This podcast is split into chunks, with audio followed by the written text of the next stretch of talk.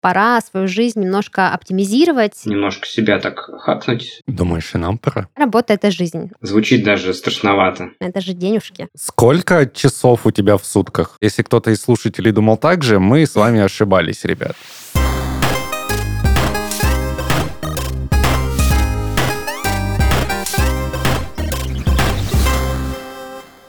Всем привет! Вы слушаете подкаст из 13 в 30, еженедельное ток-шоу о молодых людях, которые постарели слишком рано.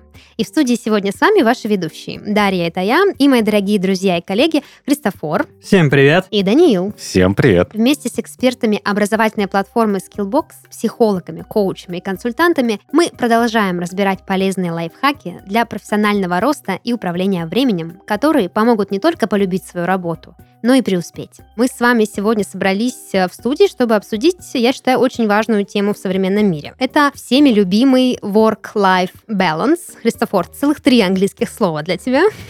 Английский это хорошо, но все равно. Работа, даже... жизнь, баланс. Ну да, work – работа, life – жизнь, Баланс, баланс. Последнее слово вообще не знакомо. Вообще не про тебя, да? Ты не про гармонию. Ну, э, ты не переживай. Сегодня мы разберем эту тему, и ты наконец-таки узнаешь, что такое work-life balance, потому что с нами в студии сегодня автор курса Skillbox Time Management, а также автор методик для планирования личного времени и бизнеса, выпускник Высшей школы экономики, создатель образовательных продуктов и еще полиглот Матвей Матвеев. Матвей, привет. Да, привет, привет. Я, кстати, Христофор, тебя могу сразу немножко успокоить Э, можем не work-life balance называть, а просто life balance, потому что для нас work равняется life. Mm, кстати, да, тогда можно work balance. От этого становится еще печальнее. Да, ну перестань печалиться, работа это же замечательно, это же денежки. Я не хочу работу ассоциировать со своей жизнью. Ну, блин, это как? Для меня вот, например, моя работа это жизнь, однозначно, потому что я здесь провожу очень много времени. И... Больше, чем во сне. Больше, чем во сне, да, получается. Да, то есть э, с точки зрения как раз тайм-менеджмента отделять работу от жизни жизни это абсолютно бессмысленно, потому что это огромная часть жизни, и фактически что ты не живешь, когда ты работаешь. Звучит даже страшновато. Угу. Ты думаешь, ты существуешь, поэтому работает такая же часть жизни очень важна, и как раз из-за того, что люди делают четкое разграничение между этими понятиями, и возникает паника вокруг тайм-менеджмента, потому что кажется, что уделяет слишком много внимания одному и не уделяется другого. На самом деле тут надо просто распределять. Угу. Так, я слышу уже некоторые нотки утешения, что сегодня мы разберем разберемся с этим, с этой проблематикой. Но, Матвей, прежде чем мы начнем говорить о суперсерьезных вещах, у меня к тебе такой вопрос.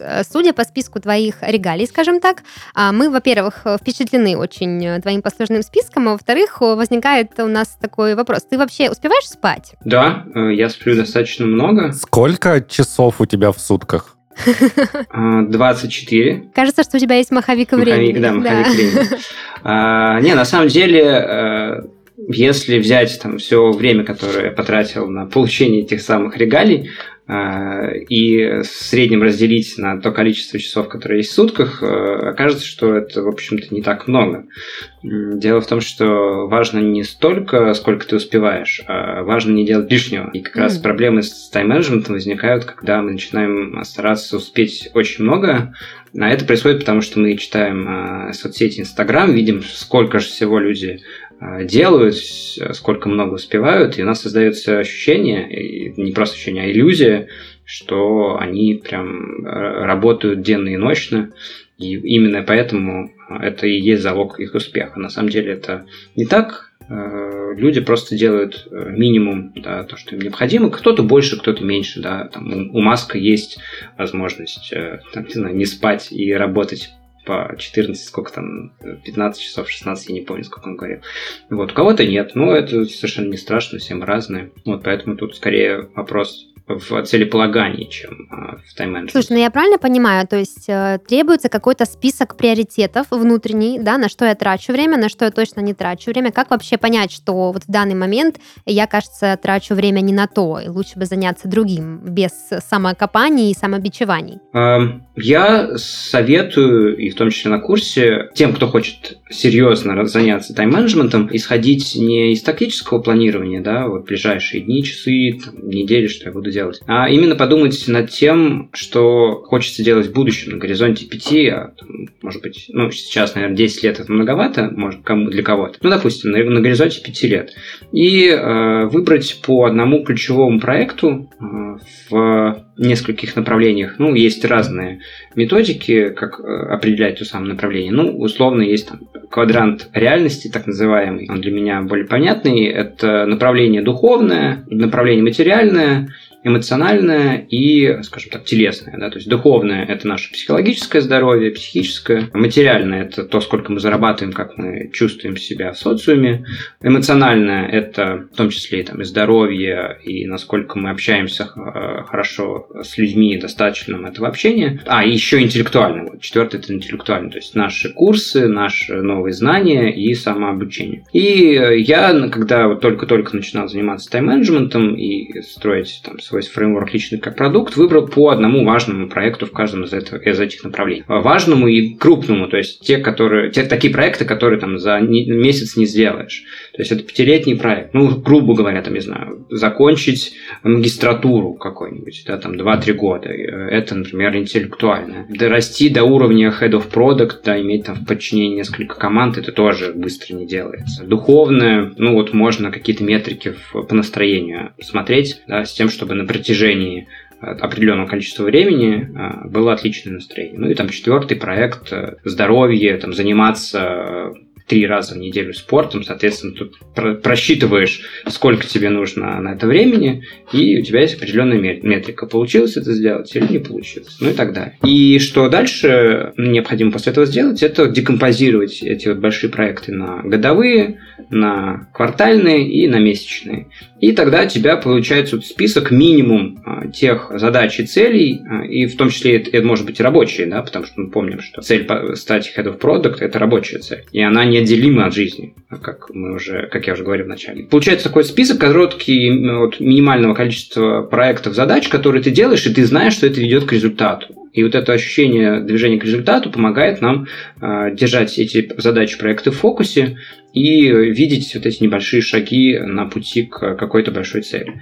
А после этого уже, если есть ощущение, что можно сделать еще что-то, там, добавить какое-то хобби. Это постепенно добавляется, добавляется, добавляется, и в какой-то момент просто ловишь себя на мысли, что и это вдруг, вдруг успел сделать, и тут успел сделать, и, то, и так далее. И что еще, вот, ну, заканчивая про краткосрочное планирование, что еще важно, вот такой список небольшой э, всегда позволяет немножко, скажем так, отдохнуть, да, не упарываться в, тайм-менеджмент, там, отбросить какие-то дополнительные задачи, цели и опять сосредоточиться только вот на минимальном списке, который вот ведет э, к тем достижениям, которые мы для себя определили вначале. У меня есть вопрос а не появляется ли ощущение того, что твоя жизнь из-за того, что ты ее так а, в жесткие рамки загоняешь, превращается в какую-то рутину? То есть я не говорю то, что она становится рутиной, не появляется ли такого ощущения? Хороший вопрос. И такое ощущение было, а, когда я попробовал методику Харитона Матвеева, это сооснователь Skyeng.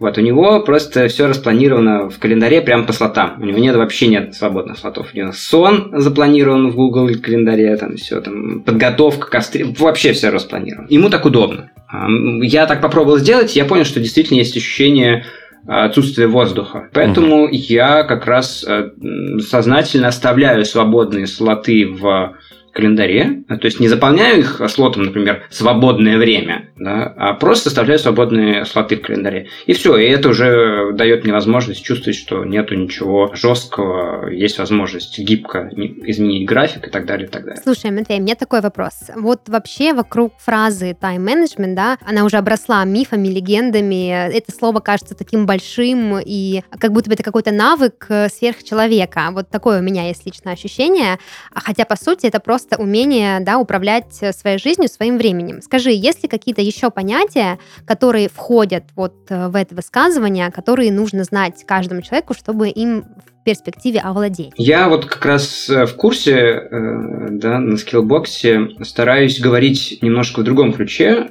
именно потому что перевод буквальный, да, тайм-менеджмент, управление временем. Это создает ощущение чего-то необъятного, потому что время, оно необъятное, тем более мы не управляем временем, мы не можем сделать большее количество часов в сутках или замедлить движение э, стрелки э, минутные, секундные и так далее. Поэтому а, я э, говорю не про управление временем, а управление количеством задач, управление задачами. Это намного более просто посчитать, и это понятнее а, для человека. Да? То есть я управляю не временем, а мы не управляем временем. Да, это такая когнитивная ловушка. Mm-hmm. А управляем количество задач. То есть я управляю пропускной способностью, да, то есть э, количество задач там, в день, количество задач в неделю, которые я могу выполнить. А, и именно поэтому я стараюсь фокусировать студентов именно на таком определении, да, то есть управление задачами, потому что это создает э, возможность действительно управлять то есть ты можешь задачу выкинуть, э, или ее не делать, или ее передвинуть, э, или изменить сроки, посмотреть, как ее можно сделать быстрее, ну и так далее, и так далее, и так далее. Или вообще отказаться от нее. Или вообще отказаться от нее, да. Поэтому это дает возможность э, чуть более спокойно подходить к планированию, потому что это становится более понятным, и менее абстрактным, как вот управление временем. Угу, супер, спасибо. Теперь стало как-то немножко эмоционально легче, потому что казалось, что управлять временем это что-то вообще не про меня. Не знаю, как про вас, парни, но точно не У про тебя меня. что, нет камня бесконечности? Вообще, у меня никаких нет камней. А, слушай, такой вопрос. А, я так понимаю, что тайм-менеджмент, да, и умение управлять своими задачами, в принципе, играет одну из ключевых э, ролей в понимании баланса между работой и жизнью. Скажи, можно ли как-то прийти к балансу вот этому work-life balance без знаний в тайм-менеджменте? Ну, начнем с того, что тайм-менеджмент это все-таки не научная дисциплина, которая обладает априорными знаниями, используя которые человек вот точно начнет э, больше задач выполнять или, или еще что-то. Все успевать. Все успевать, да. Поэтому нет таких фреймворков, они не существуют, потому что так или иначе все связано с нашей психологией, с нашим самоощущением, в том числе с силой воли. Поэтому каких-то универсальных а, инструментов, которые 100% работают, во всех случаях не существует. Вот. Тем не менее, важно не забывать, что, как я уже говорил, э, ну, нету границы между э, личным и рабочим временем. Поэтому это дает возможность понимать, что во время работы ты можешь делать личные дела, ну и, соответственно, во время личного досуга или вместо личного досуга делать что-то рабочее.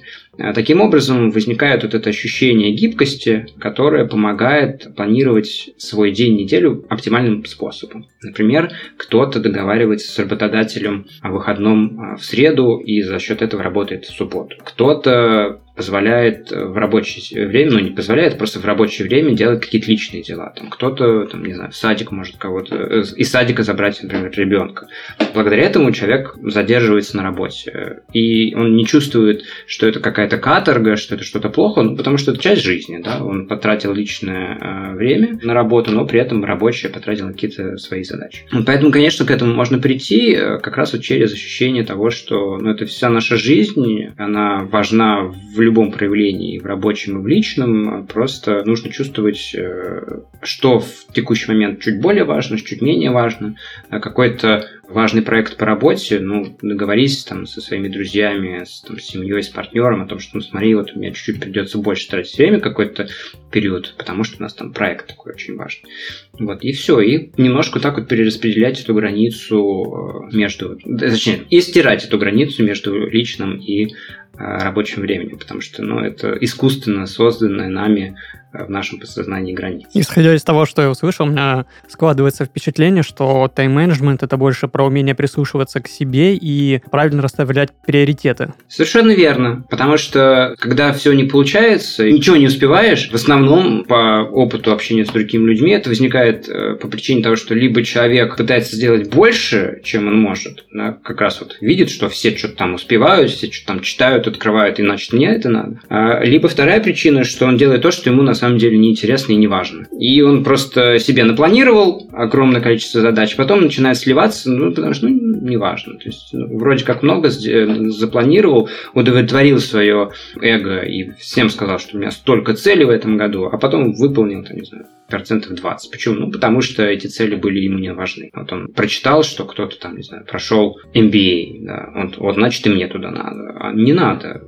Может быть, э, нужно, не знаю, йогой заняться или спортом заняться и так далее, и так далее. Поэтому действительно это очень важно, чувствовать себя, слышать себя, потому что именно это позволяет э, успевать многое. Потому что когда мы делаем то, что нам нравится, у нас энергии на это больше, мы меньше устаем, как раз у нас нету границ между личным и рабочим временем. Не с точки зрения физического разделения, а как бы с точки зрения ощущения. То есть мы чувствуем жизнь в себе, когда мы работаем с удовольствием. Нет такого, что ты вот пришел, домой, фу, наконец-то эта работа достала. Вот такого не должно быть. Мне кажется, такого очень много.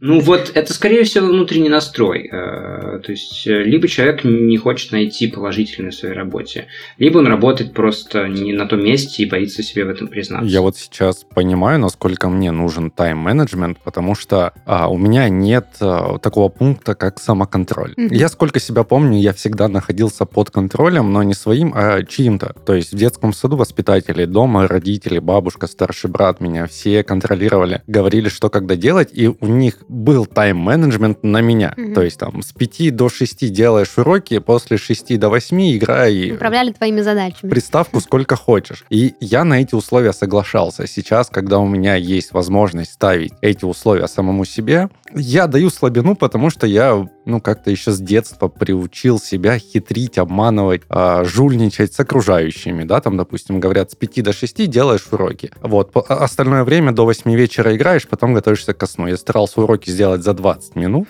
чтобы у меня еще плюс 40 минут э, было к развлечениям. Это уже какая-то система мотивации родительская. Слушайте, у меня вообще вот возник такой вопрос. А, то, что ты сказал, Матвей, звучит как-то супер современно, и я даже вынуждена признаться, что никогда не слышала о вот таком подходе. Ведь, э, да, там и психологи, и, в принципе, там все модные журналы пишут о том, что очень важно отдыхать от работы, нужно установить границы, тебе не должны писать там после 18 часов, нужно поставить на мьют все рабочие чаты, в отпуске обязательно там нужно не выходить на связь, а заниматься там собой, не мониторить ленту, что происходит у коллег. Ну, в общем, как-то вот эти все понятия, они вводятся для того, что если вы хотите хотите э, work-life balance, то научитесь просто не работать тогда, когда отдыхаете, и отдыхать, когда, ну, собственно, не работаете. Не совсем так. Я просто тоже увлекаюсь э, когнитивной психологией и нейробиологией, и я бы немножко иначе к этому подходил. Дело в том, что наша работа состоит из большого количества коммуникаций, из большого количества анализа информации. И поэтому мозг просто использует различные каналы для того, чтобы выполнять поставленные задачи. Это могут быть э, каналы э, вот как раз вот коммуникативные, то есть мы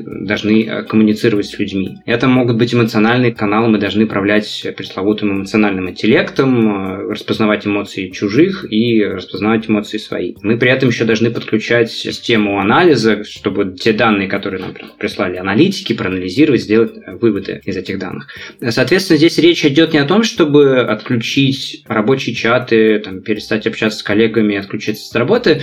Э, речь о том, чтобы снизить когнитивную нагрузку на наш мозг. Но это не должно звучать как отключиться от работы, просто мы должны меньше общаться, меньше читать сообщения из рабочего чата, не потому что они там плохие, плохие или потому что работа это что-то негативное, а просто потому что на работе у нас действительно очень высокая когнитивная нагрузка. Мы же э, психологи не советуют, ну окей, давайте вы перестаньте общаться на работе, все отключитесь, переезжайте там, не знаю, в солнечную тропическую страну и давайте там лекции по вашей профессии. Нет, это же будет та же самая когнитивная нагрузка для человека.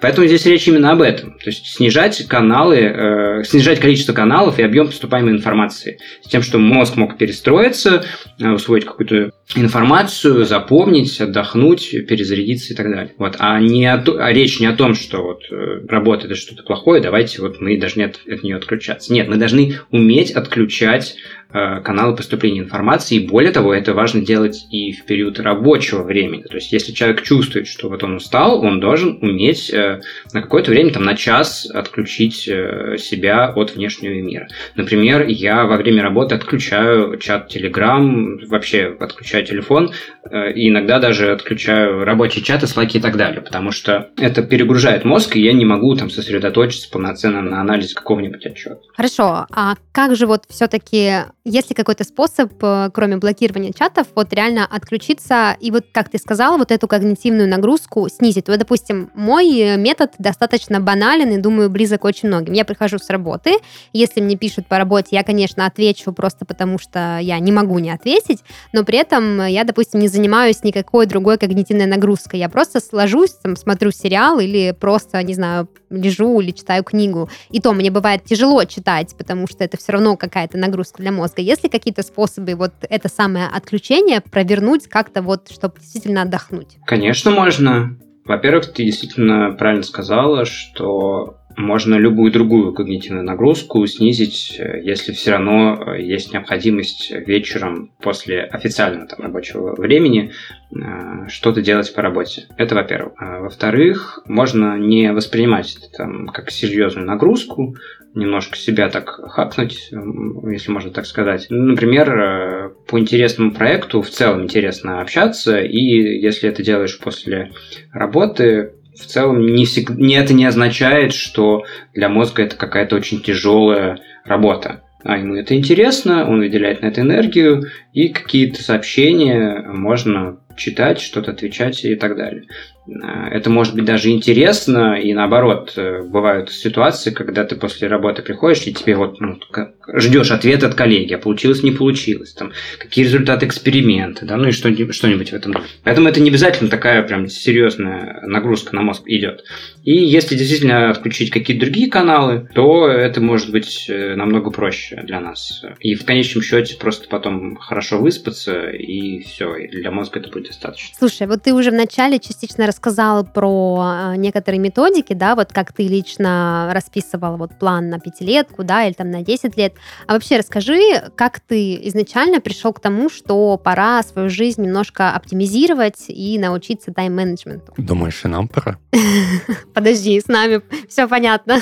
Наверное, отчасти э, на меня повлияло то, что я влился в тусовку, ну, вот такую глобальную тусовку продукт-менеджеров, а продукт-менеджеры, они в целом там про метрики, про Э, фреймворки, ну и так далее. Особенно в России все как продукт э, и так далее. Это нас очень любят. И опять же, примерно в тот период мне сказали, что что-то вроде как тебе почти 30, как бы ничего такого выдающегося ты не сделал. Я думаю, да, что-то вроде 30, а вроде выдающегося ничего не сделал. Вот, начал анализировать и понял, что ну, нету какого-то вектора движения. Ну, то есть нету понимания вообще, чего я хочу, что, что такого великого я хочу сделать. И как раз в тот момент э, мы познакомились э, с Иваном Замесиным. Я читал про личность как продукт то ли на продукт кемпе, то ли на кемпе нетологии, и он тоже в тот момент увлекался вот использованием каких-то продуктовых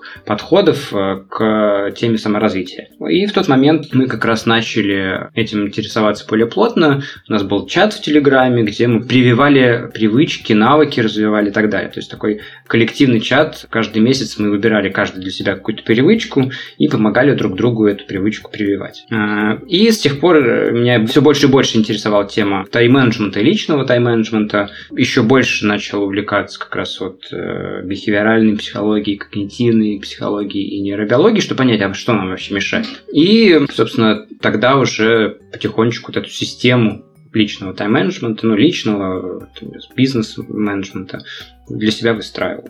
Ну и потом просто ее себе в Notion так вот в виде некоторого шаблона создал. И что хорошо в системах, их достаточно быстро можно развернуть.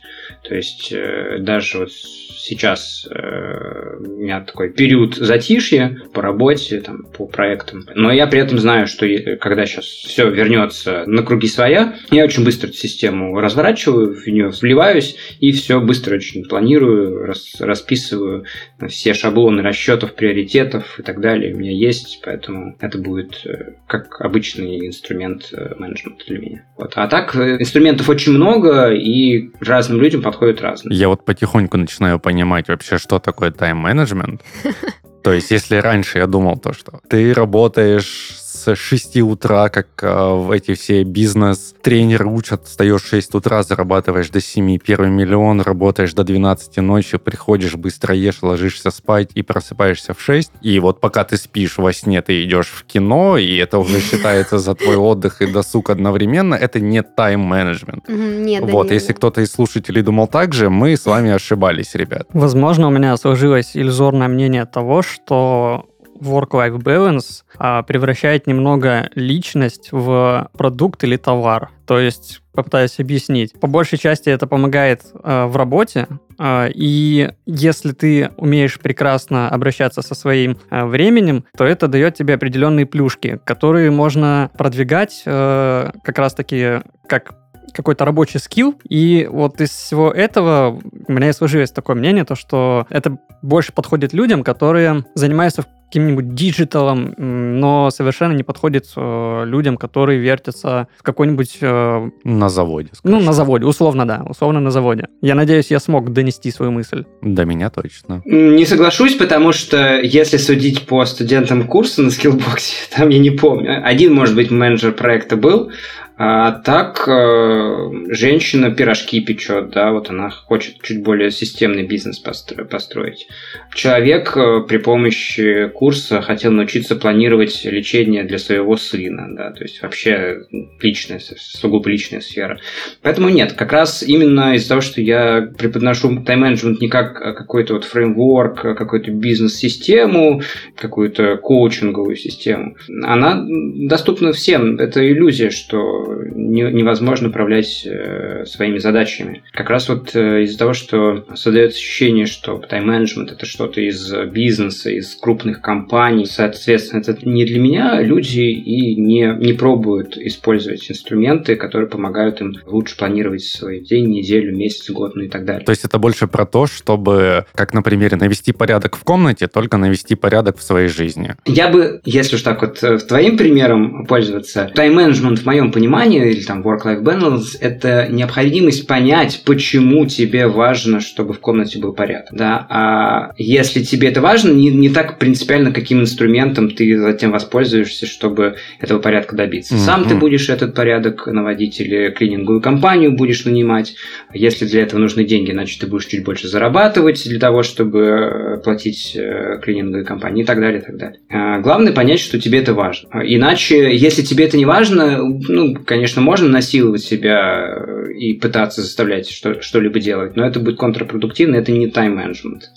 Здесь именно важно о том, чтобы понять, что важно в тот или иной момент для тебя и помочь как раз э, снизить вот эту когнитивную mm-hmm. нагрузку с тем, чтобы не заставлять себя что-либо делать, а хотеть что-либо делать. Именно хотеть что-либо делать, это очень важно. Окей, okay, а еще вот такой вот вопрос про когнитивную нагрузку. Ее же можно снимать как-то помимо тайм-менеджмента? Скажем так, э, ну, когнитивная нагрузка – это в целом не только про тайм-менеджмент, э, это просто явление, которое утомляет наш мозг, да, когда когда когнитивная нагрузка очень большая, из-за этого мозг через какое-то время может просто отключиться, да, и человек э, живет в большей степени на эмоциях, чем на рациональном мышлении. Тут э, можно помочь себе действительно тратить меньше времени на анализ поступающей информации. Да. Например, очень часто используется э, так называемая матрица Эйзенхауэра, которая э, делит входящие задачи на четыре категории. Важные, срочные, важные, несрочные, неважные, срочные и неважные несрочные. Зачем это нужно? Чтобы, когда тебе поступает задача, тебе не было необходимости сидеть и думать, так, это какая вообще задача, мне ее делать, не делать, сейчас, не сейчас. Ты просто быстро ее распределяешь в одну из этих категорий, и для каждой категории уже есть заранее прописанные правила. Если это важная срочная задача, то берешь, бросаешь все, ее делаешь. Да? Ну, например, ты, не знаю, там сидишь на работе, тебе звонит сосед и кричит, э, извини, у тебя там трубу прорвало, ты меня заливаешь. Ну, ты понимаешь, что это важная срочная задача, ты бросаешь работу, говоришь там своему коллеге, извини, мне надо срочно ехать домой, и едешь. И ты понимаешь вечером, что ты не выполнил рабочие задачи по важной причине, да, и не укоряешь себя за то, что вот там что-то не успел успел. Если там задача неважная, несрочная, вообще ее, например, не делаешь. Если она важная, э, но не срочная, это как раз вот те задачи, которые мы делаем потихоньку в течение каждого дня. То есть важных срочных задач ну, не должно быть запланированы. Это те задачи, которые сваливаются как, как помимо нашей воли. Да, вот все эти прорванные трубы, еще что-то, еще что-то. Была похожая ситуация. У меня девушка дома забыла выключить утюг. И я уже два часа сижу, работаю, и она мне пишет, Дань, кажется, я забыла выключить утюг. Я такой, ну, два часа прошло, вовремя ты вспомнила. А, пришлось срываться с работы, ехать домой, потому что это важно и срочно. Но тогда я не понимал то, что на эту ситуацию, в принципе, вообще злиться нельзя. Потому что дом мог сгореть, и причем не только мой, еще и соседа снизу. Достаточно срочно, да. Да. Да, то есть, а, потому что у тебя было разделение на личные дела и рабочие дела. И ты думаешь, а, вот если сейчас я еду домой, чтобы выключить утюг, значит я плохой, я не работаю, а вот я должен работать, вот такой вот, я не да, да, да. Это неправильный подход, да, потому что задача просто задача. Как бы жизнь, она состоит в том числе от раб- и, и из работы. Да. Ну, ты делаешь рабочие задачи перемешку с э, нерабочими. Да, то есть, ну, то, что там называют личными задачами. И это нормально, и это ничего страшного. Ведь в конце концов э, важен результат, который ты показываешь на работе. Делаешь ты это за 8 часов или за 2 часа рабочего времени, абсолютно не важно. Мне вот интересно, в какой момент нашей жизни работа стала восприниматься вот таким каким-то огромным особняком, а не просто одной из сфер, там, да, если вспомнить круг ресурсов про здоровье, там, друзей, творчество, работу, когда вот так произошло, что бах, и, ну, люди Работа делят, да, люди делят жизнь, ну, на работу и на то время, которое от нее осталось. Ну, я думаю, этот вопрос правильнее задавать, не знаю, там, антропологам, социологам, да, потому что, ну, если мы посмотрим на развитие человечества... про крепостное право. Да, сначала вот первобытный человек, у него не не было разделения на личное и рабочее. Он просто охотился, готовил, ел, спал, там, не знаю, просто и так далее.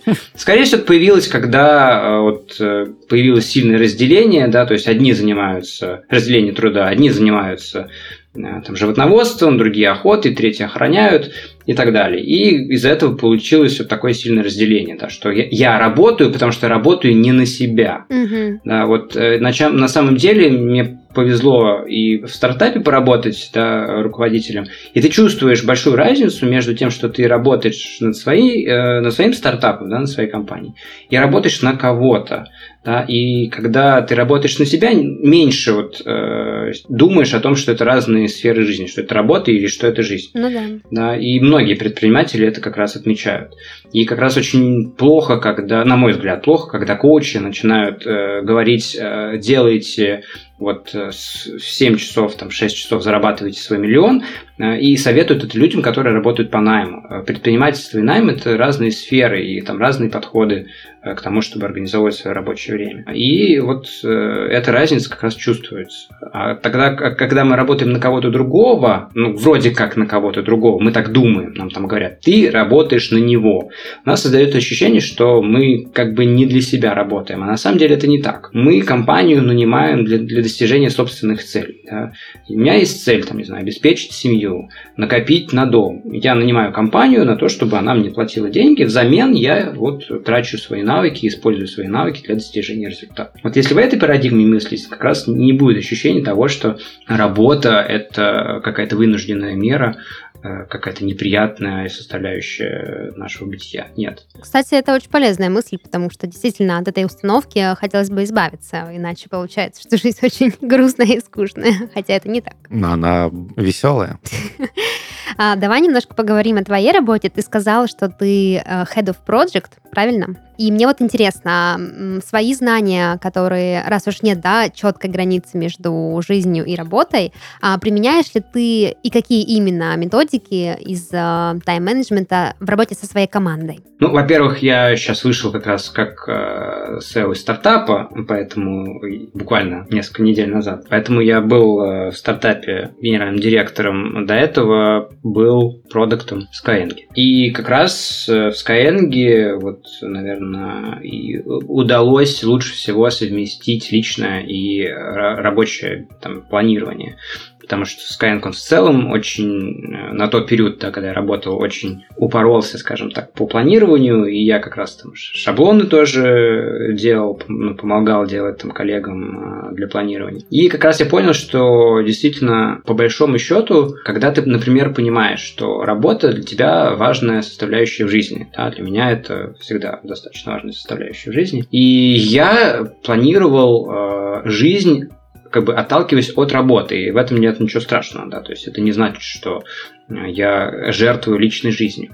Просто я взял шаблоны, которые мы использовали в Skyeng для планирования проектов и так далее, там скоринговые какие-то системы, и немножко их э, доработал с тем, чтобы личные проекты планировать тем же самым способом. А, благодаря чему у меня вот календарь, э, он делится на, например, несколько типов задач. Есть рабочие задачи, они там выделены одним цветом.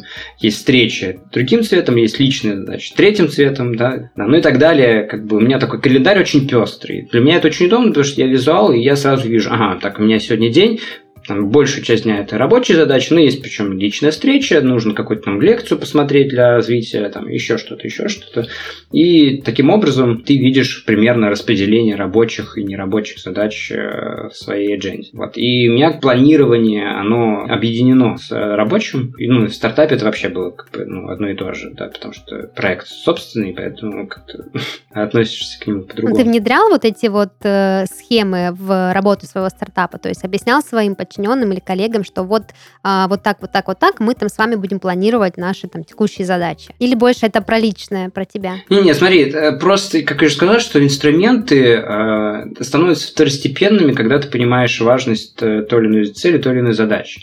Вот, поэтому в буквальном смысле, конечно, я там не заставлял всех переходить на Notion, mm-hmm да, я просто использовал ну, некие, некоторые концепты, которые верхнеуровнево универсальны достаточно для всех, а затем уже каждый может э, пользоваться тем инструментом, который ему удобен. Ну, например, roadmap э, мы делаем в привычном там, формате, который я предлагаю, а трекаются задачи кто-то в task-трекере трекает, да, кто-то для, дополнительно для себя еще в Google таблицах, да, ну, потому что так привык.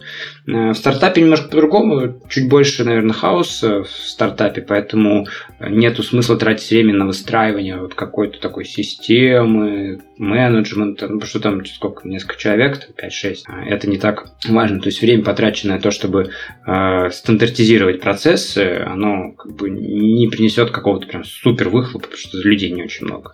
А в большой компании, да, конечно, вот в Skyeng команда вся планировала ну, по тем шаблонам, которые я делал, я объяснял, как что это работает, как рассчитываются, какие формы, ну и так далее, так далее, так далее. Ну и, соответственно, как бы читал лекции тоже в Skyeng, у нас там были такие Product Talks, э, там тоже рассказывал про то, как можно совмещать э, планирование вообще, то есть подходить к нему как к единому процессу, а не разделять на рабочее и личное. Слушай, я думаю, что э, стоит перейти к самой сочной части э, нашего интервью.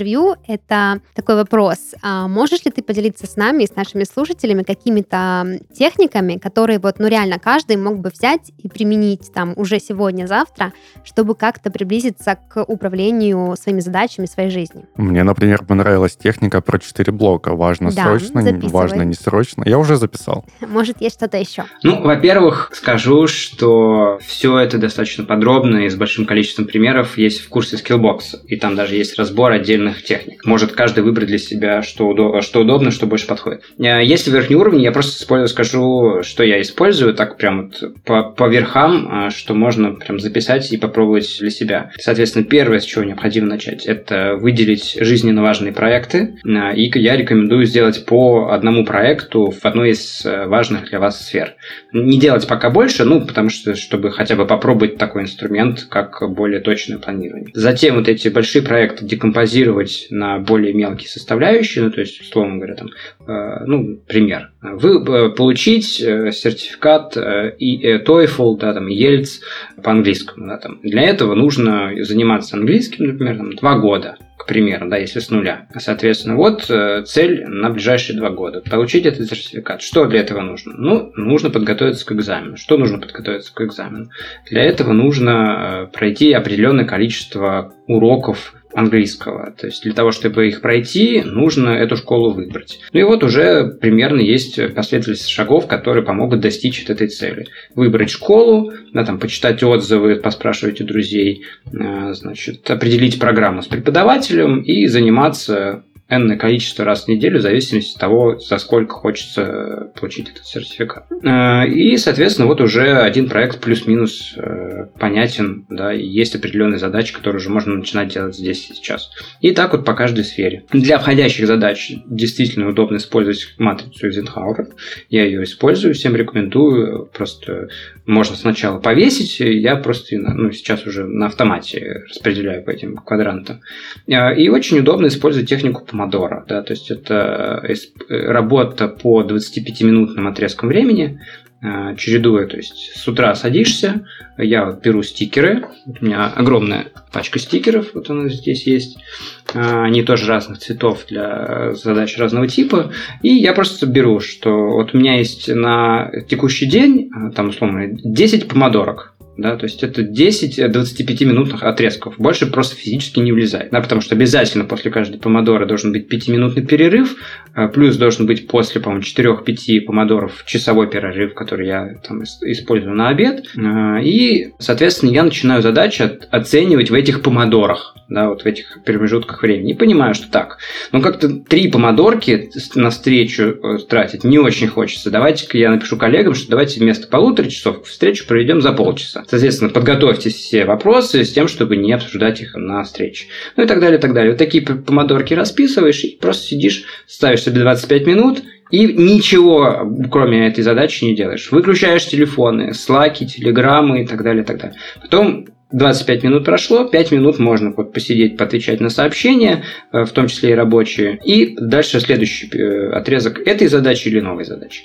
И вот таким образом можно всю систему выстраивать. Какие-то более сложные уже системы приоритизации, но это уже когда достаточно много проектов уже, когда ты готов по несколько проектов э, да, долгосрочной своей жизни, ну и рабочих, и личных вести, тогда уже можно какие-то системы приоритизации, но это уже такой когда следующий есть уровень. база, да? Ну да, да, да, когда есть база, угу. потому что там тоже можно узаморочиться. У меня к тебе последний вопрос. А сколько языков ты знаешь? Русский, английский, чуть-чуть французский, чуть-чуть немецкий. Ну, вот именно в таком базовом уровне. То есть по-французски я могу читать словарем, а по-немецки, наверное, чуть-чуть про себя там могу рассказать и как-то понять, как а, пройти в библиотеку, чтобы рассказать. Окей, супер. Вот. Я думаю, что мы получили очень много интересных э, техник от Матвея, которые можем попробовать, кстати, и мы сами, и наши слушатели. И интересный факт. Это такой психологический прием. Если вам что-то понравилось и захотелось это попробовать, не откладывайте это дольше, чем на 72 часа. Это именно тот период, когда вы легко начнете, потому что если вы через три дня решите вернуться,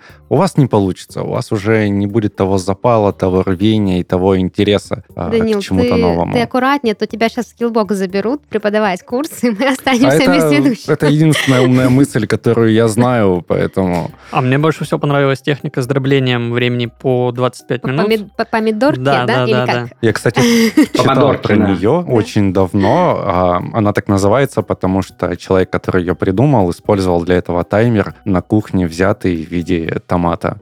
Да, в виде помидорчика. Ну, вот эта штука работает, потому что очень долгое время примерно так и работаю, и лично я все успеваю, когда не отклоняюсь от этой техники. Наверное, самое сложное 25 минут работать, потом 5 минут отдыхать, и отдыхать именно 5 минут. Ну да. Будильник. Они такой, так, я 6 отдохнул, но, блин, ну ладно, что уж, не прерывать же отдых. На этой воодушевляющей ноте я нам предлагаю двигаться дальше к нашей рубрике, в которой Данил э, кое-что приготовил для Матфея. Этот подкаст записан при поддержке образовательной платформы Skillbox. Более пяти лет Skillbox дает людям качественное и доступное образование по востребованным специальностям и помогает менять профессиональный трек, когда вам это нужно. Skillbox предлагает отказаться от убеждения «одна профессия на всю жизнь» и считает, что всегда есть время для карьерных перемен. На курсе Time Management от Skillbox вы освоите тактическое и стратегическое планирование, научитесь сортировать задачи по приоритетам и экономить время – а также сможете легко соблюдать баланс между делами и личной жизнью. Ссылка на курс будет в описании подкаста. Дань, Да. ну что, А, Как мы и сказали, один из важных этапов успешного тайм-менеджмента — это приоритизация, то есть Мгм. распределение приоритетов. Поэтому предлагаю проверить, насколько хорошо Матвей расставляет приоритеты в нашем блиц-опросе. Мгм. Матвей, тебе нужно будет быстренько отвечать, э, что ты выберешь из двух альтернатив, которые предложит тебе Данил. Ты готов? Да, давайте. Ну, давай. Звонок от клиента или еще одно видео в ТикТок. Звонок от клиента. Интересный тренинг в пятницу вечером или бар с друзьями. Интересный тренинг. Крепкий сон или зарядка в 6 утра. Э, Зарядка в 6 утра. Крепкий сон или проснуться в 7, чтобы привести себя в порядок. Проснуться в 7, чтобы привести себя в порядок. Ну, тут, по-моему, бессмысленно дальше, Нет, нет, нет, потому что давай. следующий вопрос – крепкий сон или прийти на работу вовремя. Прийти на работу вовремя, я же уже проснулся и сделал зарядку. Ну да, и привел себя в Да. порядок.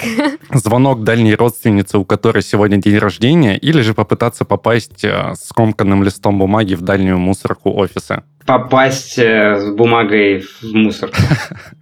Я бы также ответил. Звонок можно и пропустить. Мгм. Далее немножко меняем блиц. Нужно ответить, что из этого отложишь на завтра. Скучный отчет или интересную книгу? Интересную книгу. Мытье тарелки с гречей или просмотр новой серии любимого сериала? Просмотр серии. Правильно, потому что гречку нужно мыть сразу. Да. А, Типичная ошибка новичка, как Да. говорится. А поход к другу на день рождения или посещение магазина в последний день распродажи? Ход к другу. Все, ну... Магазины закрываются. Нужно срочно Ну успеть, так да? последний же день. Слушай, ну сразу видно, Матвей, что ты очень четко распределяешь э, приоритеты, а еще видно, что ты очень не похож на нас, потому что мы ленивые и вот любим там спать. вот цикл про крепкий сон, у меня бы везде был бы крепкий сон. Да, меня тоже. И в магазин бы я не пошла, тоже потому что спала бы. Не, на самом деле сон э, это очень важная составляющая. Мне очень помог переход на четкий режим. Ну, то есть э, ложиться не позже 11, вставать там в 7 утра каждый день, включая выходные. Из-за этого и времени больше, ты такой сидишь с утра, думаешь, блин, что-то уже 11 часов, а я вроде же все переделал ну, в те же выходные. Да, то есть не, не создается ощущение э, того, что времени не хватает. А почему, как мне вообще это получилось сделать? Как раз я понял, что почему я для, на работу встаю рано, а в выходные я не встаю рано. Что неужели как бы выходные для меня менее важны, чем работа? А когда ты понимаешь, что и то, и то важно для тебя, как, ну и выходные рано встаешь э, и спокойно делаешь э, какие-то дела или, или смотришь сериал в 8 утра, как в детстве. Я помню, в детстве бежал, смотрел э, мультики Диснея. Я никогда не просыпался, всегда с утра просыпался и бежал смотреть эти мультики. Это, кстати, способ э, немножко приучить себя к ранним подъемам. Вот сейчас я вдруг инсайт словила, что можно же просыпаться рано и смотреть сериал, а не смотреть его ночью. Слушай, я даже заметила, что ты, когда выбирал э, из двух альтернатив, ты очень быстро реагировал. э, Ну, это меня навело на мысль, что, видимо, ты неплохо знаешь себя и свою, свою жизнь, свои чувства, что для тебя действительно важно.